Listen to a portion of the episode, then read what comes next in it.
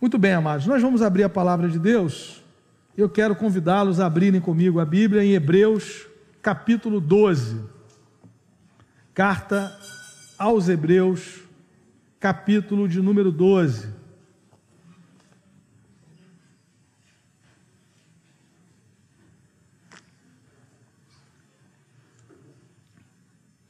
Eu vou ler dos versículos 1 até o 3. Hebreus 12, de 1 a 3. A palavra do Senhor nos diz, Hebreus capítulo 12, versículos de 1 a 3. Portanto, também nós, uma vez que estamos rodeados por tão grande nuvem de testemunhas, livremo-nos de tudo o que nos atrapalha e do pecado que nos envolve, e corramos com perseverança a corrida que nos é proposta, tendo os olhos fitos em Jesus, Autor e Consumador da nossa fé. Ele, pela alegria que lhe fora proposta, suportou a cruz, desprezando a vergonha e assentou-se à direita do trono de Deus. Pensem bem naquele que suportou tal oposição dos pecadores contra si mesmo, para que vocês não se cansem nem desanimem. Que o Senhor nos abençoe com a leitura da Sua palavra. Amém, amados? Eu queria pensar nessa manhã sobre a jornada do crescimento em Cristo a jornada do nosso crescimento em Cristo. E é interessante que quando nós olhamos para esse texto, nós vamos nos deparar com uma figura que foi utilizada pelo autor para representar a nossa vida cristã. Ele, ele utiliza a figura de uma corrida, de uma corrida, de uma jornada. E certamente o autor não está falando de uma corrida de 100 metros ele está pensando numa maratona que era comum naqueles dias. E quando nós pensamos na preparação dessas duas modalidades, nós vamos chegar à conclusão que elas são completamente diferentes. Um atleta que se prepara para correr 50 metros, 50 metros, ele tem um preparo, um treinamento completamente diferente daquele que vai correr uma maratona. Né? E eu gosto muito de ver corridas, eu gosto de ver maratonas. Eu me lembro é, não só na adolescência, no início da juventude, mas já casado, eu gostava de ver é, a corrida de São Silvestre, né? Porque no primeiro momento a gente tinha ali aquelas pessoas, famoso filma nós, né? O pessoal vestido de, de, de incrível Hulk, Homem-Aranha, vestida de, de, noiva, né? Aquele pessoal não estava ali para ganhar a corrida, estava ali só para o filma nós, né?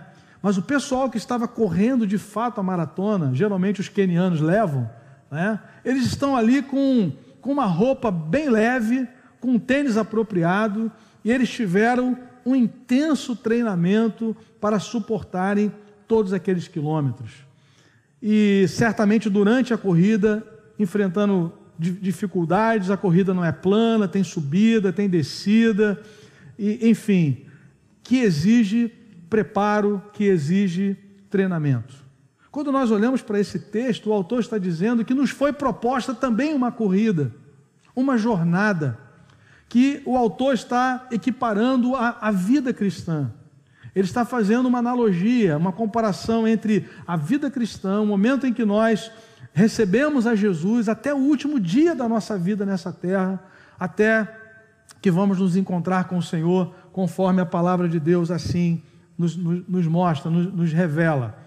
Então, durante esse percurso, nós temos algumas etapas, e nós vamos pensar nessa manhã em pelo menos quatro etapas, bem rapidamente, sobre essa jornada. Olhando aí para o texto de Hebreus, ah, fica muito claro para nós essa figura sendo apresentada. Ele diz aí no versículo 1: Portanto, também nós, uma vez que estamos rodeados por tão grande nuvem de testemunhas, essa nuvem de testemunhas é, tem a ver com as pessoas registradas no capítulo 11. O capítulo 11 de Hebreus é o, é, nós chamamos de o capítulo da fé. Ele começa definindo o que é fé. Fé é a certeza das coisas que se esperam, a convicção de fatos que se não veem. Depois ele vai trazer uma lista de pessoas que andaram na história servindo a Deus, que viveram com ele pela fé. Ele fala de Abraão, ele fala de Enoque, ele fala de, de Noé, ele fala de Moisés, né? E ele vai concluir essa lista nos convidando a olharmos para uma pessoa, por uma pessoa superior a todas essas outras que nós encontramos no capítulo 11. Abraão foi uma bênção, andou com Deus, Moisés foi uma bênção, marcou a história, é, Noé foi um instrumento de Deus na sua geração, mas todos esses homens tinham algo em comum, que nós também temos: foram pecadores. E ele então nos convida no capítulo 12 a considerarmos sim que é possível andar com Deus na história pela fé, como todos esses homens do capítulo 11 eh, assim o fizeram, mas nosso grande desafio é seguirmos essa carreira olhando para Jesus, o autor e consumador da nossa fé. Por que, que, é importante destacar isso, irmãos? No verso 2 ele diz, é, no final do versículo 1 ele diz que nós temos que correr a nossa a corrida, falando da vida cristã, mas no 2 ele diz: tendo os olhos fitos em Jesus, autor e consumador da nossa fé. Quando a Bíblia está dizendo que Jesus é o autor e consumador da nossa fé, ela está nos dizendo que a fé que nós temos é um dom de Deus. Jesus é o autor da fé. A fé não nasce conosco, não brota do nosso coração. A Bíblia diz que a fé vem, ela é externa. A fé vem pelo ouvir e ouvir a palavra de Deus. Então, se hoje nós andamos com o Senhor, temos comunhão com Deus pela fé, é, é porque nós fomos alvos da graça de Deus. E o Senhor nos deu esse dom, o principal dom, que é o dom da fé, para andarmos com Ele. Né?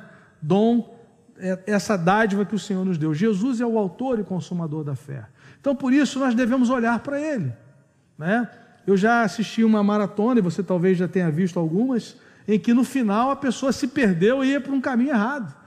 Né? Ele perdeu o, o seu alvo, né? O, o alvo final, a reta de chegada.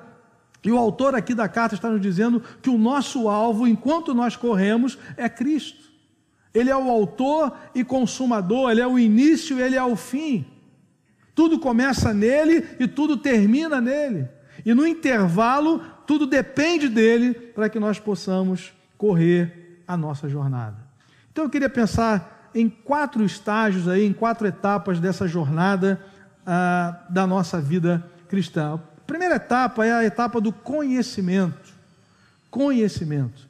Eu vou usar aqui quatro Cs para ver se facilita a nossa fixação. O primeiro C é o conhecimento. E depois eu vou concluir voltando para Hebreus capítulo 12. Colossenses capítulo 2.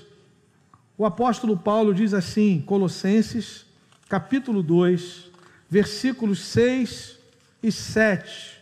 Aqui Paulo vai falar do início da nossa corrida o início dessa jornada tem a ver com o conhecimento de Deus.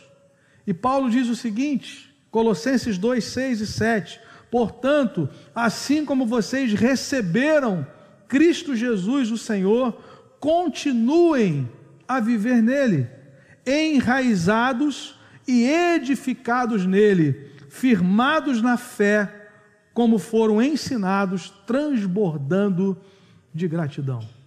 Paulo aqui ele vai nos mostrar, irmãos, como, é que acontece o início da nossa jornada, dessa corrida que é a vida cristã. Inicia-se, ela se inicia com o conhecimento de Jesus, que a Bíblia chama de conversão, novo nascimento. É o momento em que Paulo chama de a, a, a hora em que nós recebemos a Cristo Jesus pela fé. Paulo diz: assim como recebestes a Cristo Jesus, o Senhor. Não tem explicação humana, amados irmãos, isso é obra do Espírito Santo. Porque o próprio Jesus, no seu ministério terreno, ele faz uma enquete rápida, né? Ele, ele, diz, ele chama os apóstolos e, e pergunta assim: quem o povo aí diz que eu sou? Quem o povo diz a respeito do filho do homem? E aí eles responderam o seguinte: Senhor, uns dizem que o Senhor é Elias, outros dizem que o Senhor é Jeremias, outros dizem que o Senhor é João Batista ou algum dos profetas. Ou seja, aquela multidão que via Jesus ensinando, aquela multidão que via Jesus curando, realizando milagres, a, a percepção daquela multidão, o máximo que eles conseguiram chegar é que Jesus era um profeta e um dos profetas mais duros. Ele foi equiparado aos mais pesados: Elias, Jeremias e João Batista. Né? Elias foi aquele que denunciou a, a idolatria de Acabe, do rei Acabe, de Jezabel, que foi usado por Deus para confrontar a idolatria no seu tempo, desafiando os profetas de Baal, os profetas que eram sustentados por Jezabel. Então Elias foi um profeta veemente, né? Se o Senhor é Deus, seguiu, se Baal é Deus, seguiu, não dá para vocês ficarem lá e cá. Deus não divide a glória dele. Foi isso que Elias disse. Depois, ele foi também equiparado a, a, a Jeremias. Jeremias, enquanto os falsos profetas do seu tempo diziam: Olha, por causa da, da, da, nossa infidelidade, da nossa idolatria, Deus vai nos levar para a Babilônia, nós vamos ser capturados, subjugados pelo, pelos babilônios, mas no máximo em dois anos. Jeremias se levanta solitariamente e diz: Nós vamos passar 70 anos no cativeiro. Por conta disso, ele foi lançado na cisterna, ele foi rejeitado, né? mas ainda assim ele se manteve fiel a Deus por várias décadas, firme, né? e a palavra de Deus se cumpriu. A gente vê Jeremias 29, ele escrevendo aqueles que estavam lá no cativeiro, achando que iam ficar dois anos, ele diz: Gente, plantai pomares casai vossos filhos, procurai a paz da cidade onde vocês estão, porque na paz da cidade vocês vão ter paz, mas são 70 anos. Jesus foi comparado a Jeremias, e Jesus foi comparado a João Batista. João Batista foi aquele que botou o dedo na cara do Herodes e falou assim: Não te é lícito possuir a mulher do teu irmão. Se você se relaciona sexualmente com uma mulher que não é a sua esposa, disse João Batista, isso é adultério. Isso é quebra de mandamento, de um dos dez mandamentos. Botou o dedo na cara do Herodes e falou isso para ele. Resultado, cabeça dele foi colocada num prato, mas está na eternidade com o Senhor Jesus. Então Jesus foi comparado a esses profetas. A multidão só que chegou a, essa, a esse nível de conhecimento, de entendimento. Aí Jesus afunila a pesquisa e fala assim: e vocês? Quem vocês dizem que eu sou? Jesus agora se dirige aos doze: Pedro, Tiago, João, Mateus, Natanael, Tomé. E aí Pedro diz assim: Senhor, tu és o Cristo, o Filho do Deus vivo. Aleluia. E aí, ao invés de Jesus assim, dizer assim, Pedro, pode, pode aguardar que vai chegar por Sedex o seu, seu diploma, o MEC vai mandar para você o diploma. Você é um sujeito sensacional, Jesus falou assim: Pedro, você é feliz porque foi o Pai quem te revelou isso. Ou seja, o que Pedro percebeu, ele recebeu da parte de Deus, que Jesus é mais do que um profeta, que Jesus é mais do que um mestre, que Jesus é mais do que uma boa pessoa, que Jesus é Deus Filho, o Deus que se encarnou, que pisou esse planeta. E aí Jesus conclui essa fala, essa conversa, dizendo assim: E sobre esta pedra, sobre esta declaração, eu vou edificar a minha igreja, a igreja de Jesus, e as portas do inferno não prevalecerão contra ela. Qual é a pedra que sustenta a igreja? Que Jesus Cristo é o Filho do Deus vivo. E a igreja é o ajuntamento de todas as pessoas que receberam a mesma revelação de Pedro. A igreja não é um clube, a igreja não é uma associação religiosa, a igreja é a comunidade dos discípulos de Jesus que creem que Jesus Cristo é o Filho de Deus, que veio em carne, que teve o seu ministério, exerceu o seu ministério, é, foi traído, rejeitado, odiado, crucificado, sepultado, mas ao terceiro dia ressuscitou dentre os mortos, está sentado à direita do Pai e breve virá buscar a sua igreja. Sobre esta pedra edificarei a minha igreja. A igreja não foi destruída ainda na história porque ela está fundamentada em Jesus. E quando eu falo igreja, eu não estou falando instituição humana com CNPJ, estou falando a comunidade dos discípulos de Jesus, dos adoradores, como nós, como nós cantamos nessa manhã, de homens e mulheres que foram comprados pelo sangue do Cordeiro e que vivem para o louvor da sua glória. Não estou falando de cristão nominal, estou falando de gente que foi regenerada pelo poder do Espírito Santo que tem compromisso com Deus na história, que tem compromisso com a grande comissão, com ir e fazer discípulos de todas as nações para a glória de Deus. Então, Paulo, aqui no texto de Colossenses, ele está falando desse momento, como nós, quando nós recebemos a Cristo como Senhor. Quando nós reconhecemos que Ele é o Senhor das nossas vidas, Ele é Senhor porque Ele venceu a morte.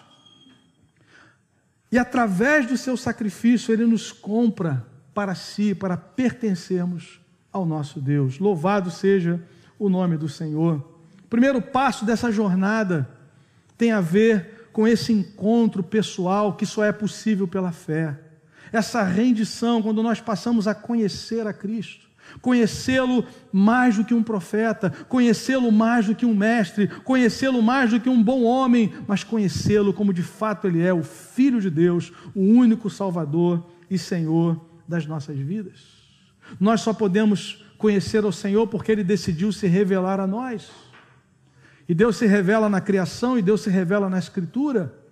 Por isso, a palavra de Deus diz que a fé vem pelo ouvir e ouvir a palavra de Deus. Conhecimento.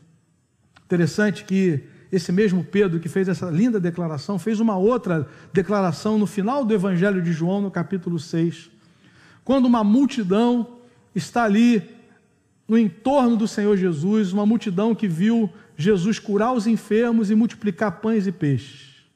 E essa multidão está ali ávida por ver os sinais de Jesus. Jesus se desloca num barquinho, elas vão para o outro lado, e aí Jesus diz assim para elas: Olha, vocês me seguem porque vocês comeram dos pães, porque vocês viram sinais. Em outras palavras, vocês estão atrás de um Messias político que resolva os problemas diários de vocês, mas eu sou mais do que isso. E aí Jesus diz assim: é necessário comer a minha carne e beber o meu sangue, ou seja, é necessário ter uma aliança comigo, em que eu vou passar a ser o Senhor da vida de vocês. E aí a Bíblia diz que muita gente começa a se levantar e ir embora.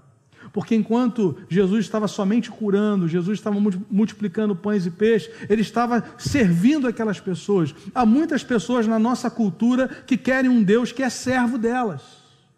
Mas o Deus apresentado na Escritura é Senhor.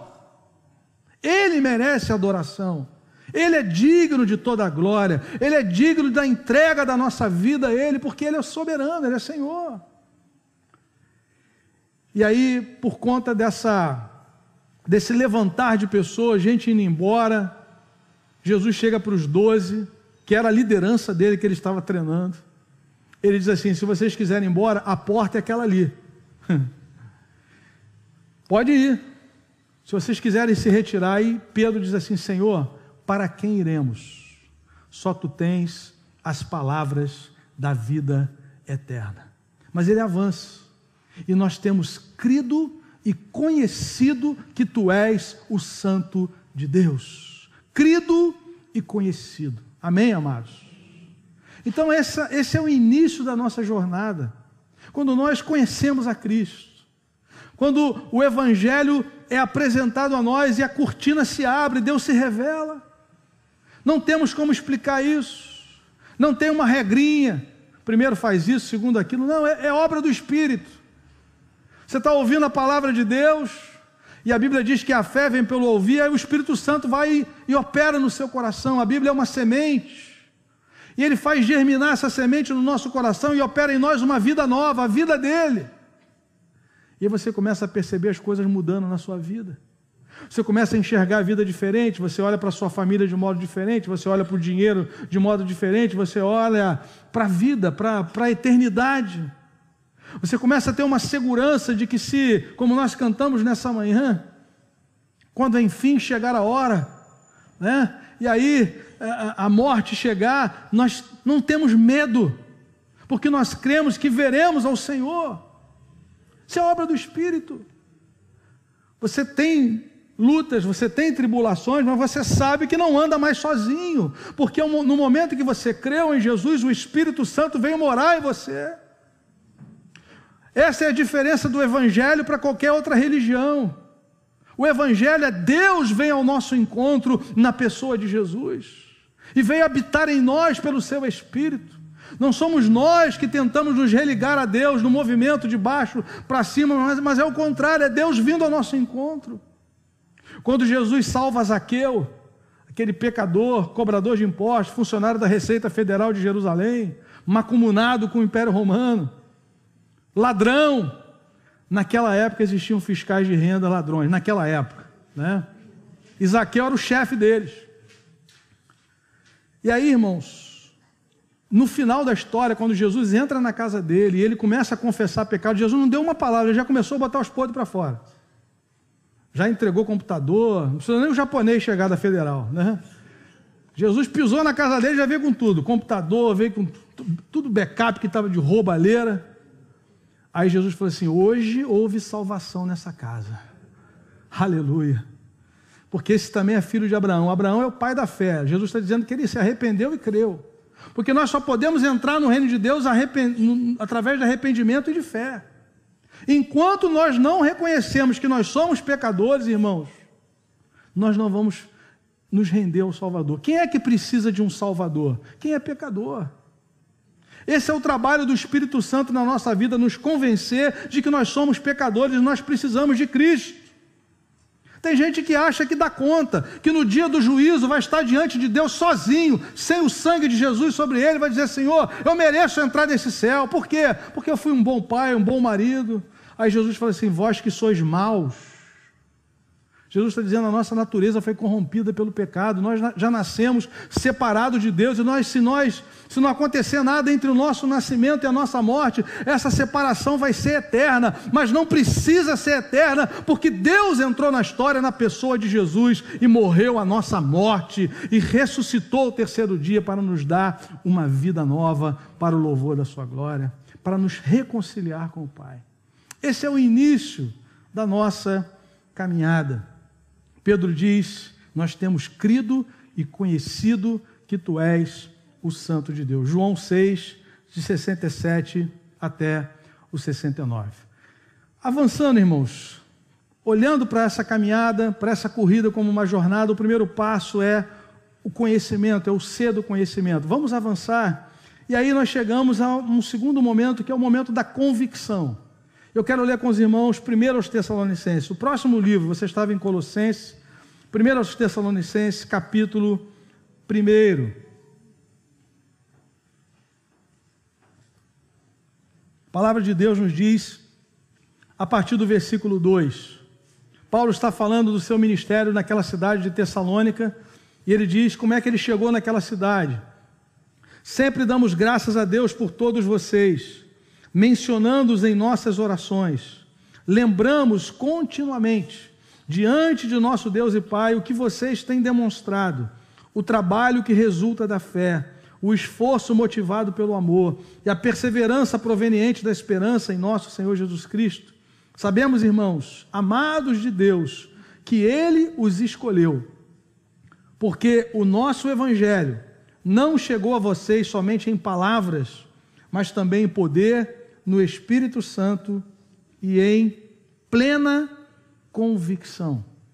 Vocês sabem como procedemos entre vocês em seu favor. Interessante, quando Paulo chega na cidade de Tessalônica, ele prega o evangelho, ele diz: "Olha, o evangelho que chegou até vocês aí na cidade de Tessalônica não foi só um evangelho de palavras, mas ele chegou entre vocês, diz o verso 5, no poder do Espírito Santo. Chegou também em plena convicção. E aqui, amados irmãos, o texto está nos falando de crescimento. Não somente o conhecimento inicial, que é muito necessário, que é o início da nossa caminhada com Cristo, mas Deus quer nos levar à convicção, a um aprofundamento. No texto que lemos de Colossenses 2, Paulo diz isso: recebestes a Cristo e continuai nele, enraizados, crescendo em ação de graça, frutificando Deus não quer, irmãos, que nós permaneçamos no estado de infantilidade espiritual. Eu gosto quando Paulo diz aos Coríntios no capítulo 13: quando eu era menino, pensava como menino, sentia como menino, agia como menino, mas agora eu desisti das coisas de menino. Então nós fomos chamados a crescer em Cristo Jesus. Iniciamos a caminhada, conhecemos a Cristo, nos rendemos ao seu amor, mas, amados irmãos, o Senhor nos chama a continuarmos crescendo. No último versículo da segunda carta de Pedro, Pedro diz: Crescei na graça e no conhecimento de nosso Senhor e Salvador Jesus Cristo. Crescei. Isso é um padrão de Deus. A Bíblia diz que crescia Samuel. A palavra de Deus diz que crescia Jesus em estatura e graça. Isso é um padrão. Quando nós não crescemos na nossa fé, nós vamos enfrentar dificuldades. E à medida, a ideia é essa, à medida que caminhamos com Cristo, nós somos desafiados a crescermos ainda mais na graça do Senhor. Há um versículo lindo no livro de Provérbios, capítulo 4, o autor faz uma comparação entre a vida do justo, a vereda do justo, com a luz da aurora. Né? Aquela luzinha que a gente vê, a primeira luzinha da, da madrugada, que vai crescendo até chegar no dia perfeito. Então ele diz: a vereda do justo, o caminho do justo, é como a luz da aurora que vai crescendo mais e mais até ser dia perfeito. Agora, querido, se não está crescendo mais e mais, é necessário a gente parar.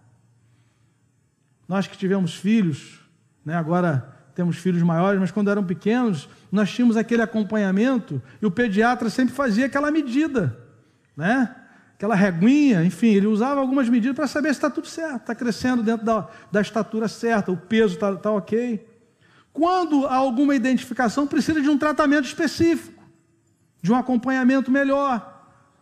Porque o caminho natural é o caminho do crescimento. Então nós precisamos parar diante do Senhor para pensarmos: olha, eu já conheço a Cristo, mas eu tenho crescido nele, eu tenho tido mais convicção como é que isso acontece, irmãos? Não tem, não tem receita de bolo. Continua sendo a mesma coisa que os nossos irmãos praticavam no início da, da igreja.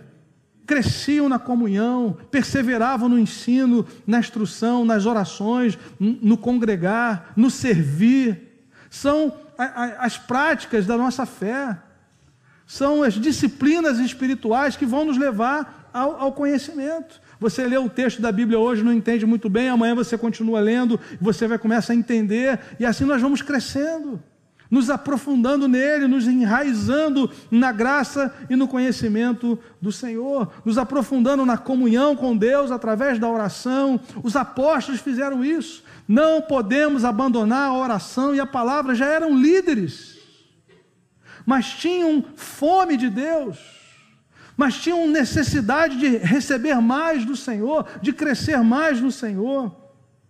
E assim nós vamos nos tornando mais convictos, tanto da nossa identidade quanto na missão que Deus quer para cada um de nós.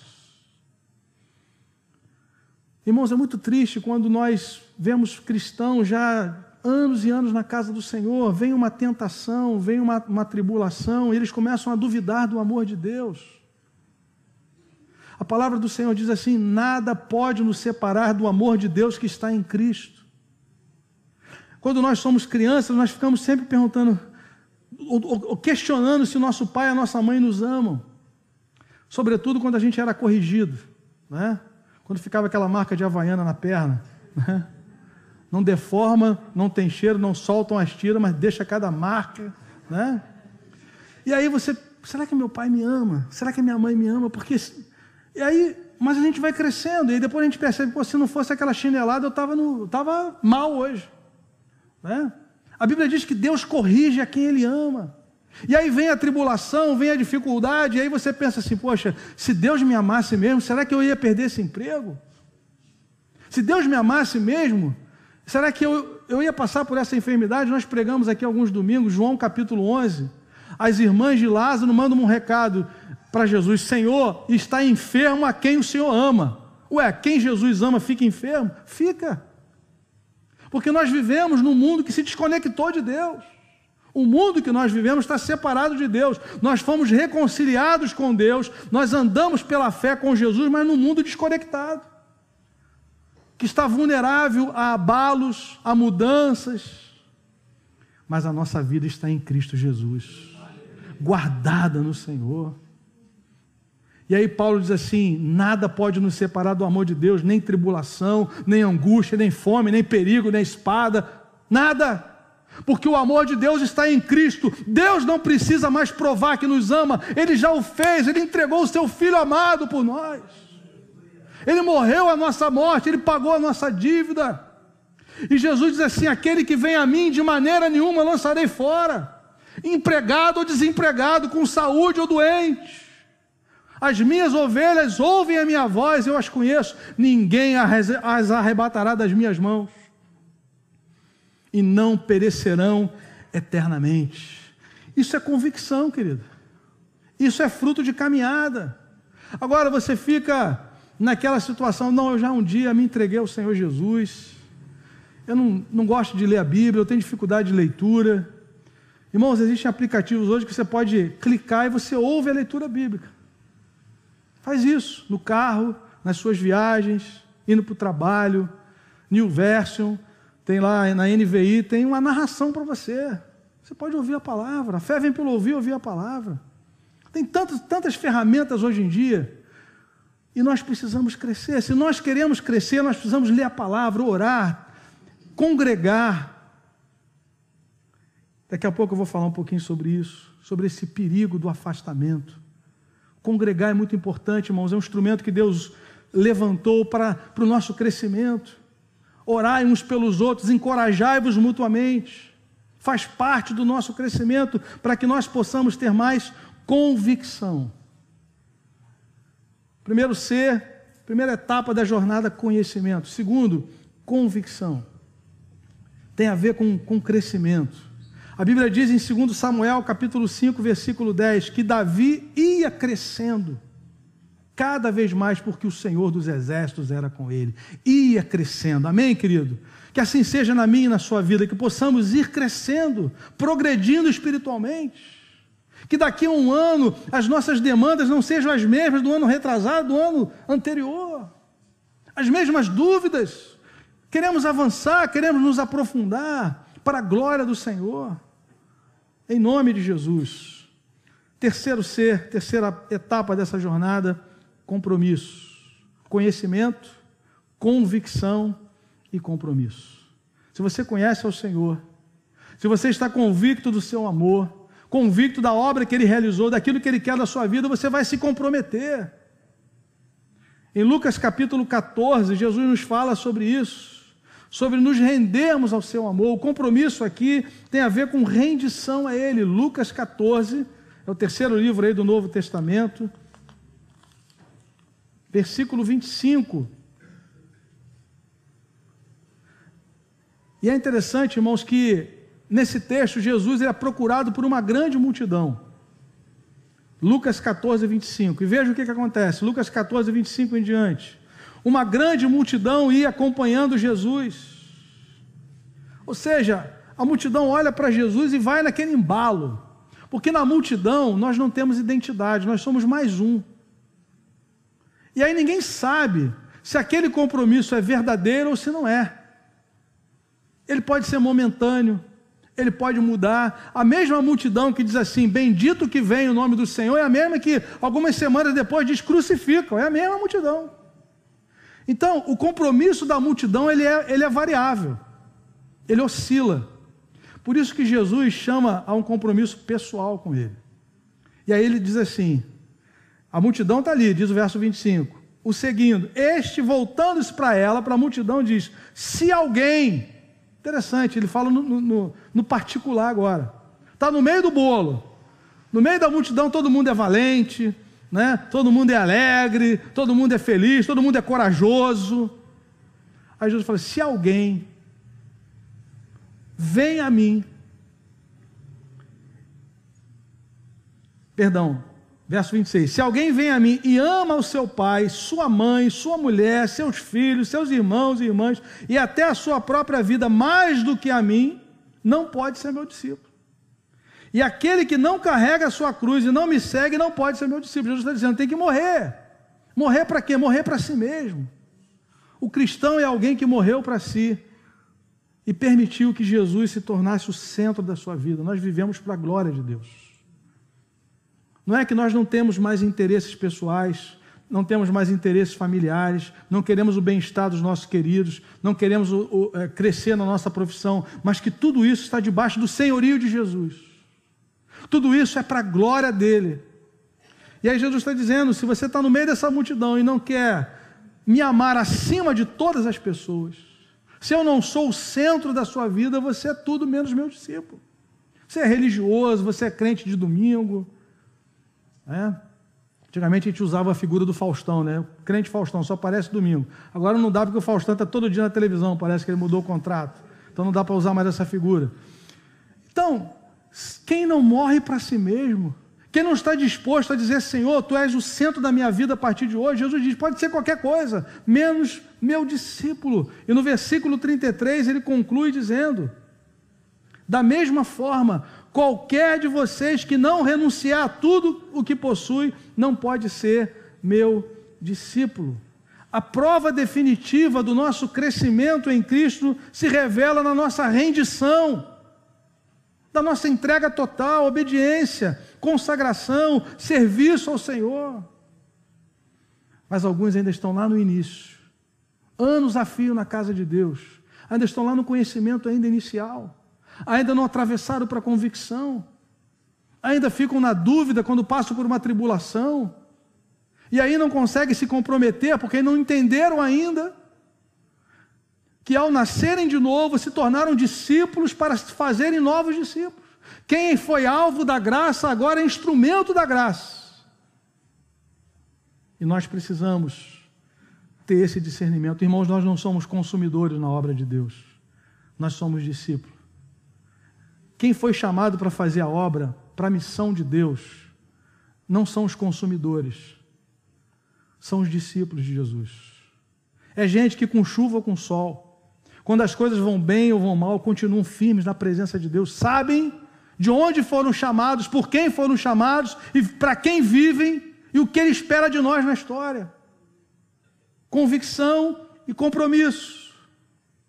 Paulo diz em Colossenses, no capítulo de número 3, a Cristo o Senhor é que estás servindo, não servindo somente diante dos olhos dos homens, a gente brincava lá no sítio, lá fazendo não sei o que, lá alguém falou assim, vamos tirar foto aí dizendo que a gente veio. Eu falei, não, não precisa tirar foto não, irmão. A gente não está servindo para tirar foto, tá todo mundo brincando. A gente está servindo ao Senhor. Mas a gente vive hoje nessa, nesse espírito, né? De ser visualizado, de receber like, de receber aprovação, com medo de ser odiado, com medo de ser cancelado. Querido, nós vivemos para a glória de Jesus. Isso é libertador para nós. Isso é libertador. Jesus falou: é, é, se o Filho vos libertar, verdadeiramente sereis livres. Você pode ir em qualquer lugar. Coisa terrível, você não pode ir em determinado lugar, não, não posso ir porque fulano pode estar lá, eu não falo com ele. Tem que atravessar a rua, meu irmão. O discípulo de Jesus anda na luz, onde ele estiver, ele pode ir tranquilo. O Espírito Santo está conosco, maior é aquele que está em nós do que aquele que está no mundo. Que descanso para a nossa alma saber que a gente anda com Jesus. E se hoje for o último dia da sua vida, não tem problema, você está andando com Jesus, você vai só continuar, vai trocar só geograficamente. Você sai da sua casa e vai para dele. Mas vai continuar andando com ele. O que, que vai acontecer na nossa eternidade? A continuação do que acontecia aqui na terra. Você andou com Jesus na terra, vai continuar na eternidade. Você rejeitou a Cristo na terra, vai ser rejeitado na eternidade. É ele que disse isso. Aquele que me confessar diante dos homens, eu confessarei diante do Pai que está no céu. Aquele que me rejeitar diante dos homens, que se envergonhar de mim, também meu Pai se envergonhará dele na eternidade. Então a melhor coisa para nós é andar com Ele. Aquele que nós conhecemos. A jornada começou quando nós o conhecemos mais do que um profeta, mas como filho de Deus. E aí, à medida que o tempo foi passando, nós fomos lendo mais a Sua palavra, tendo mais experiências com Ele, fomos nos tornando mais convictos, firmados, com raízes profundas no Senhor. E aí, isso foi gerando compromisso. compromisso com o Senhor. E aí eu quero concluir no último C, que é a coroação final. Toda corrida tem uma coroação. Né? Na, nos dias de Paulo, nos dias dos apóstolos, havia aquela, aquele louro, né? aquela coroa de louros que secava em, em alguns dias. Mas ainda assim, lutando por uma coroa que a Bíblia chama de corruptível, os atletas se preparavam intensamente. Aquele pessoal da São Silvestre, aqueles que ganham a corrida, enquanto os outros estão dormindo, eles estão treinando, acordando cedo, se preparando, se desembaraçando. Hebreus 12 vai falar sobre isso, porque eles têm um alvo, eles querem ser coroados. E eu quero concluir lendo 2 Timóteo, capítulo 4. 2 Timóteo, capítulo 4.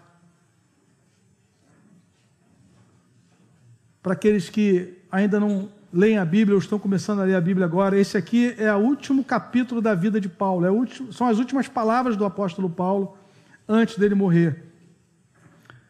Por conta da perseguição religiosa, por conta do Império Romano, e Paulo diz aqui essas palavras é, nesse capítulo 4. No versículo 6 em diante, ele diz assim: Eu já estou sendo derramado como uma oferta de bebida, né, como libação era uma oferta que havia lá no Antigo Testamento, que se derramava um líquido perante o Senhor. Paulo está dizendo: a minha vida é como essa, essa oferta de adoração.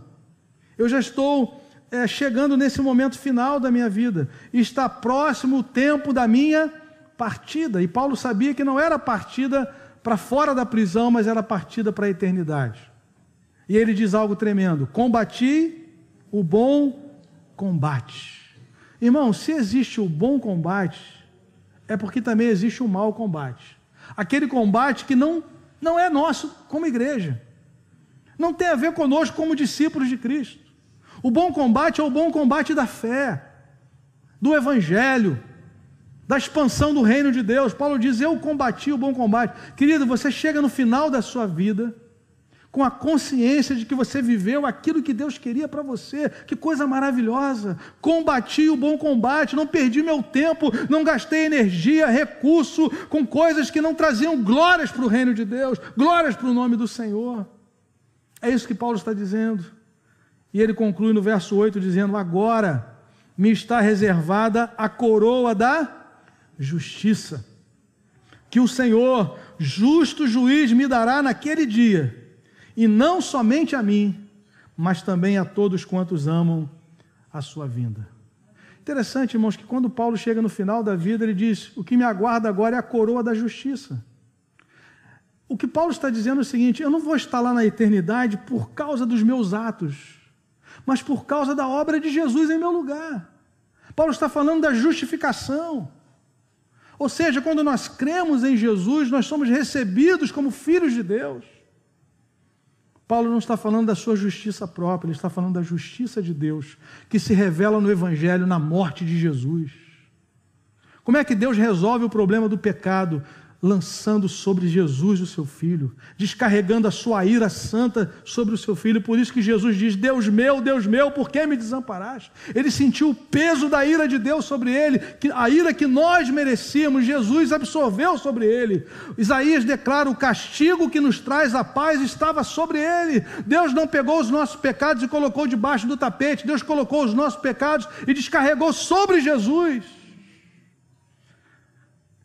E ele ressuscita ao terceiro dia, e Deus está dizendo: Eu recebi o sacrifício dele. Todo aquele que nele crê agora é justificado, é recebido na minha família. Paulo está dizendo: o que me aguarda é a coroa da justiça, eu só vou estar na eternidade por causa de Jesus, não por minha causa. Essa é a coroação final.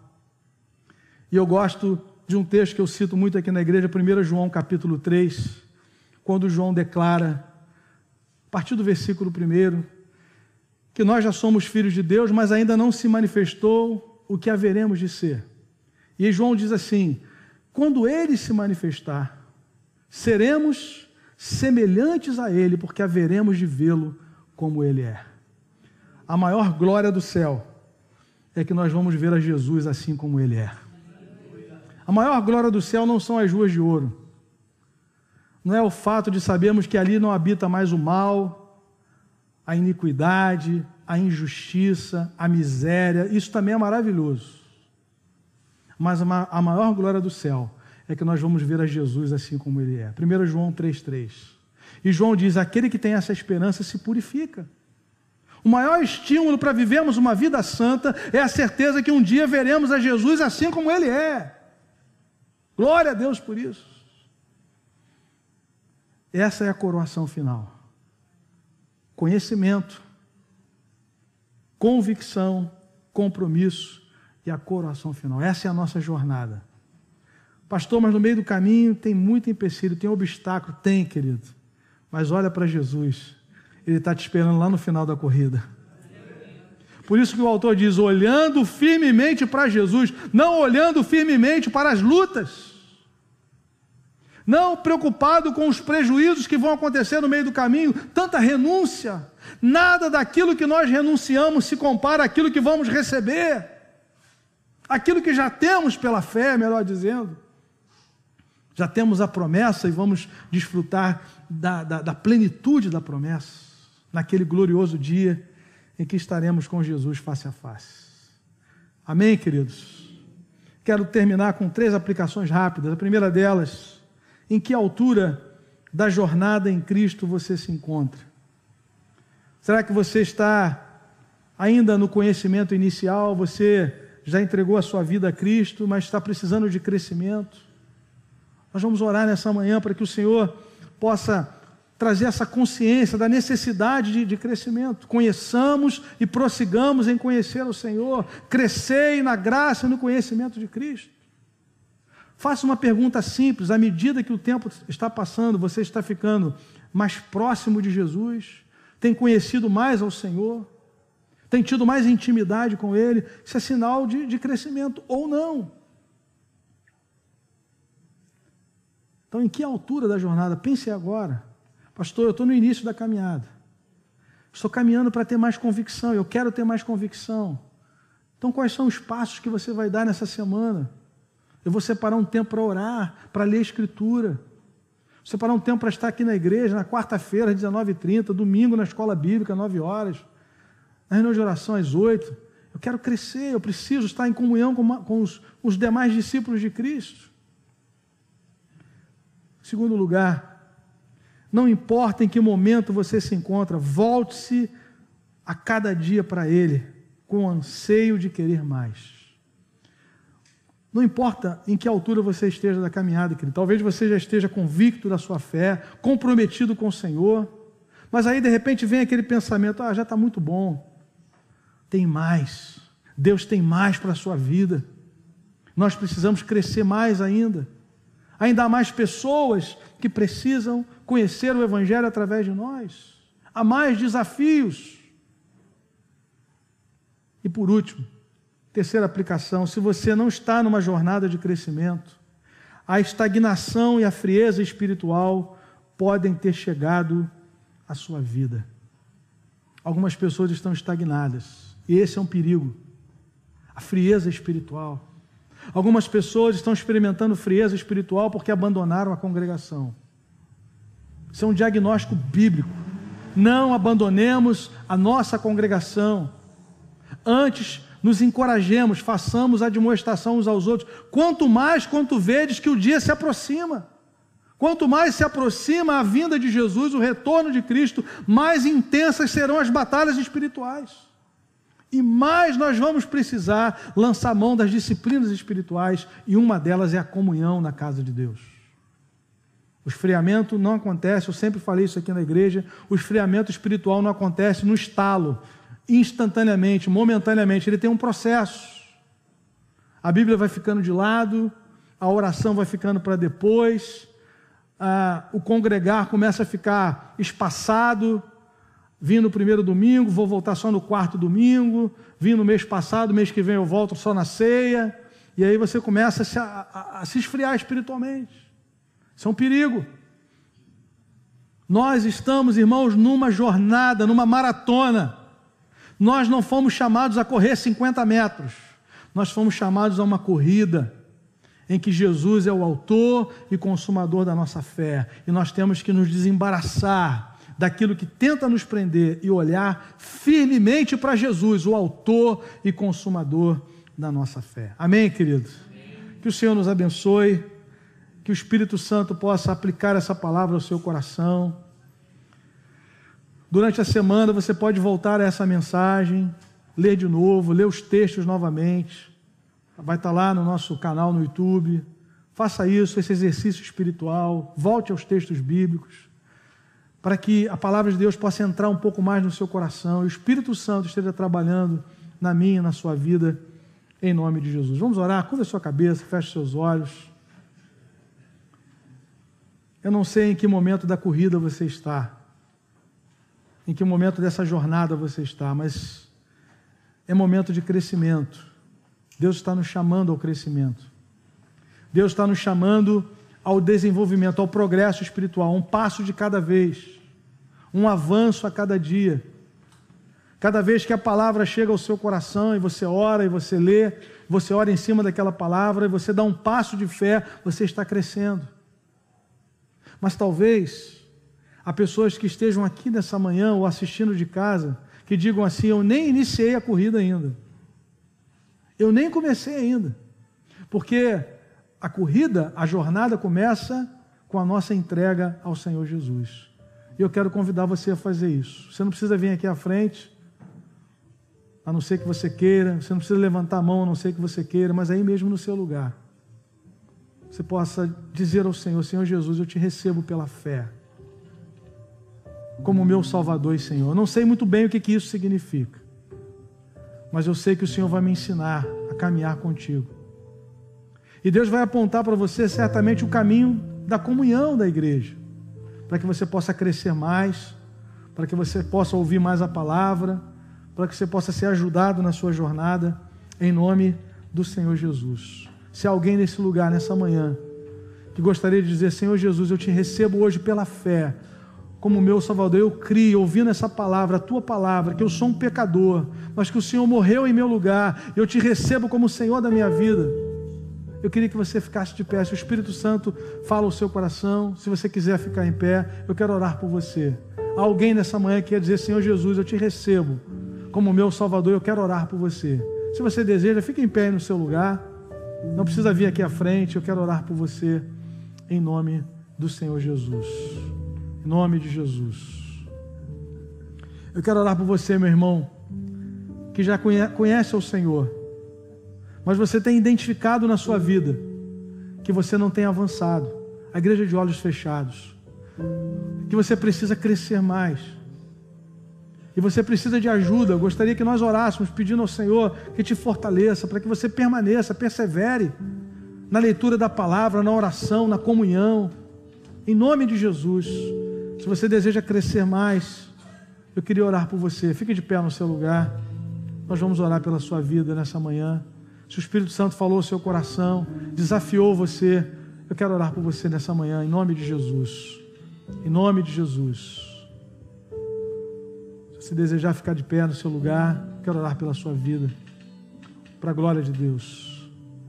Talvez você esteja enfrentando frieza, talvez você esteja enfrentando desânimo, mas nessa manhã nós cremos que o Senhor pode aquecer o nosso coração novamente nos colocar no trilho da, da jornada, do crescimento novamente. Eu quero orar pela sua vida, em nome de Jesus. Fique de pé no seu lugar, querido. Nós queremos orar por você, para a glória do Senhor, em nome de Jesus.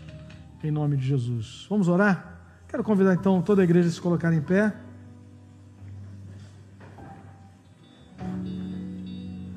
Depois nós vamos cantar uma canção, encerrando com uma oração final, mas coloque a sua vida diante do Senhor. Senhor amado, muito obrigado, porque nós fomos alcançados por essa graça bendita.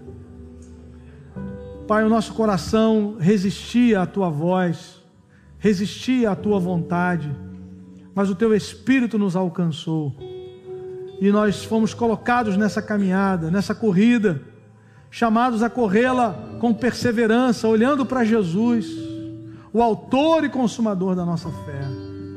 Pai, se alguém nessa manhã que tem sido marcado pela frieza, pelo desânimo, que o Senhor esteja quebrando cadeias nessa manhã, em nome de Jesus, colocando de volta na trilha certa, Senhor, para o avanço espiritual, para o louvor da tua glória.